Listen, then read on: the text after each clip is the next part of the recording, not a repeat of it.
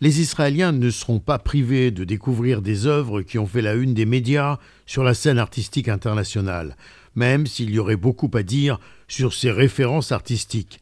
Toutefois, ce n'est pas le propos du musée d'art de Tel Aviv qui a choisi de présenter les œuvres de Jeff Koons, l'artiste américain connu pour ses sculptures pop art représentant des objets quotidiens, des animaux sous forme de ballons baudruches ou encore des ours en peluche. L'expo se tiendra du 10 mars au 10 octobre 2020. C'est la première fois que les œuvres de Kuntz, l'un des sculpteurs considérés comme très influents dans le monde, seront présentées en Israël. L'artiste sera présent au vernissage. L'exposition présentera des œuvres d'art majeures de différentes parties de la carrière de Kuntz, des années 1980 à nos jours, dont Beer and Policeman, Monkeys, Donkey, Beach et Hulk Rock. Ces œuvres ont battu des records de vente auprès des collectionneurs.